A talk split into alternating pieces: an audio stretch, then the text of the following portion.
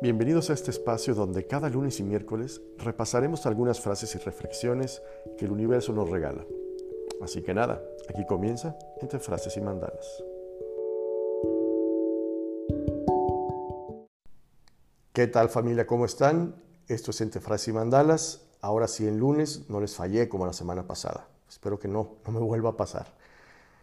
El día de hoy les tengo una reflexión un poco larga, se los advierto desde ahorita, pero que me hicieron favor de, hacerme llegar, cosa que agradezco un montón, mando saludos y agradecimientos, claramente. Y no he dejado de pensar en ella constantemente. Me parece que está muy bonita la reflexión y que no, no solamente está linda como para leerla y decir, sí, muy bonito todo, lindo, muy lindo, sino para echarnos un clavado un poco más, más adentro y ver qué le podemos sacar de provecho. Se las leo textual como me la mandaron y después la platicamos, la platicamos un poquito. Ahí les va. Dice, ¿quién soy? Tú no eres tu apellido, tu color de ojos o piel. No eres el colegio al que estuviste el privilegio de ir, un título universitario, tu éxito laboral, ni el cargo que tengas donde trabajas. No eres el carro que manejas ni la casa donde vives. No eres tus viajes, todo lo que compras, ni tu dinero. No eres la imagen o estatus que quieres demostrar en tus redes sociales. No eres con quien te casaste ni los estándares sociales que sigues. Nada de eso te hace mejor que nadie, porque nada de eso habla de quién eres tú en verdad. Tú eres la amabilidad que expresas al hablar, el perdón que otorgas cuando te ofenden, la empatía sincera que tengas ante cualquiera que pasa por una difícil situación. Eres la generosidad que tengas al compartir lo que no te sobra con otro. Eres la tolerancia ante alguien que te impacienta y la humildad de no hacer sentir a otros menos que tú. Eres la inclusión al no discriminar a otros por sus gustos, costumbres o posición. Eres la gentileza que tengas hacia otro que no puede hacer nada por ti. Eres la bondad que muestras ante un niño, un adulto mayor o una mascota. Eres la inteligencia emocional que proyectas al pensar antes de hablar para no herir a otros. Eres la sonrisa que le brindas al desconocido que pasa a tu lado caminando o el abrazo honesto que compartes con otro ser humano.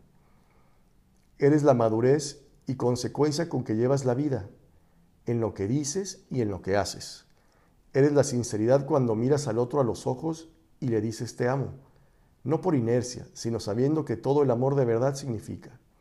Eres la fortaleza que has construido, la bondad que obsequias, la forma en que en plena conciencia percibes la vida, tu vida. Eres la felicidad que irradias después de una tristeza, porque aprendiste que el dolor es opcional cuando decides aprender de él. Eres eso y muchas cosas más que te distinguen por aportar un granito de arena para que nuestro mundo sea mejor. Solo falta una cosa, que te decidas a hacer todo esto, a perder el miedo al cambio, al que dirán, a la comodidad. Solo así serás lo que estás llamado a ser. Punto final. Qué, qué bonita reflexión, qué complicada de seguir, porque yo creo que todos tenemos ambiciones, aspiraciones, de las que habla muy al principio la reflexión, eh, laborales, de querer viajar, tener un mejor carro, tener una mejor... Todos podemos anhelar todo eso. El tema es qué hacemos una vez que lo hemos conseguido o si no lo conseguiste, cómo lo afrontas. Y me pongo a pensar un poco en, muchas situaciones en las que normalmente uno participa. Quiero no estado con, con conocidos, porque no puedo decir con los amigos. Con los amigos es una situación sumamente diferente. Digámoslo con conocidos. Digamos que te ves en, una situación donde estás sentado con un grupo de, personas, no sé, una comida, bebida, la musiquita de fondo, algo que sin duda hacemos muy a menudo, a lo mejor hasta una vez a la semana, una vez al mes, no sé, ahí sí, ahí sí cada quien, ¿verdad? Y, no es que la pase mal, la, puedo pasar muy bien. Sin embargo, cuando, cuando me termino de yendo, yendo perdón, de, después de, de ese tipo de reuniones, me siento hasta un poco triste, no, sé si sea válida la expresión, o un tanto cuanto vacío incluso. Y les explico por qué. Porque mientras estás ahí, ¿no? Todo el tiempo que estés ahí, no sé, una, dos, tres horas compartiendo, y ustedes díganme si no, yo por lo menos no lo, no lo soporto mucho tiempo, el tema siempre es el mismo, ¿no? El dinero. Hablar de créditos, propiedades, el precio del dólar, tarjetas de crédito, eh, problemas, ¿no? Porque perdiste un gran negocio millonario, ¿no? Una mala compra, una mala elección, una mala inversión y pum, ¿no? Y, no, es porque, no es porque esté mal en sí esa plática, cada quien puede platicar de lo que le dé su regalada gana, me queda, me queda muy claro, muy claro, perdón. Y no se trata justo de eso, ni de generalizar, ni de enjuiciar, sino solamente de ver qué pasa en esas situaciones, ¿no? ¿Por qué todo gira alrededor de esta condicionante que es el poseer? ¿Por qué no podemos manejar los temas de otra manera? Porque la gente ya no era gente, ya no eran personas, eran lo que tenían, ¿no? Si tenía un nuevo departamento, si era el titular de la Mastercard Black Platinum, charalá, los millones que, decía tener, eh, los créditos que tenía para los 10 carros que, quiere tener, para, para, las casas. Si bien hay muchas cosas que de esas se necesitan, ¿no? Cualquiera debe tener derecho a una vivienda digna, a un vehículo por el cual transportarse, lo más básico que es el alimento. Esas son un poco necesidades, según yo. Ustedes díganme, por favor, comenten o mándenme un mensajito, ¿están de acuerdo o no están de acuerdo? Entonces, ¿en qué nos hemos convertido? ¿No? Eh, después de estar en varias situaciones de este, de este tipo que les, que les platico, y yo que soy muy hablador, porque siempre estoy hable y hable y hable y platico todo el tiempo, de repente ya guardaba yo mucho silencio en, estas, en ese tipo de reuniones y conversaciones, ¿no? y gracias a Dios tengo grandes amigos y tengo mi familia y, ¿no? y, gente con la que puedo sentarme horas a platicar de otras cosas que no sean estos temas, ¿no? Porque es chistoso. La vida te regala un montón de, de conocidos en situaciones económicas muy diferentes y que pueden tener grandes cosas en común, sin embargo la única cosa que los diferencia y alejan es el dinero. Y, diciendo dinero, no en el mal sentido, ¿no? Todos quisiéramos ganar más, me queda claro, pero, pero ¿qué pasa cuando, cuando el, dinero es, es esto que te aleja, que te diferencia de, de otro ser humano que podría aportarte un montón y que no puede estar sentado en esa misma mesa solamente porque tiene esa pequeña o gran diferencia. Como cada quien, repito, lo pueda ver, ¿no? Y entiendo, entiendo que son preocupaciones constantes, ¿no? O sea, el trabajo, ¿no? La plata, que estamos aquí hablando de eso, lo que se le pueda dar a su familia, lo que, lo que necesita la familia, poder, ¿por qué no planear unas vacaciones? Entiendo que son temas de conversación súper válidos y súper importantes.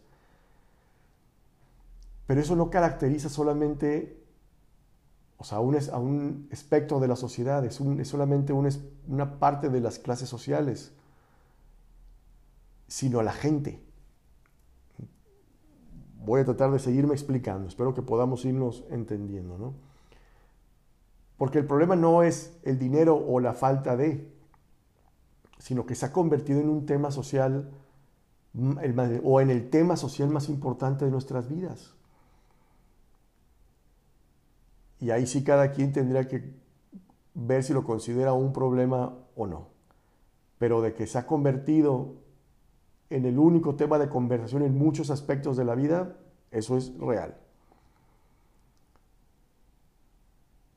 ¿No? en esa etapa de, nuestra vida y de, los años que nos están tocando vivir, sí hay muchas libertades tecnológicas y, progreso, ¿no?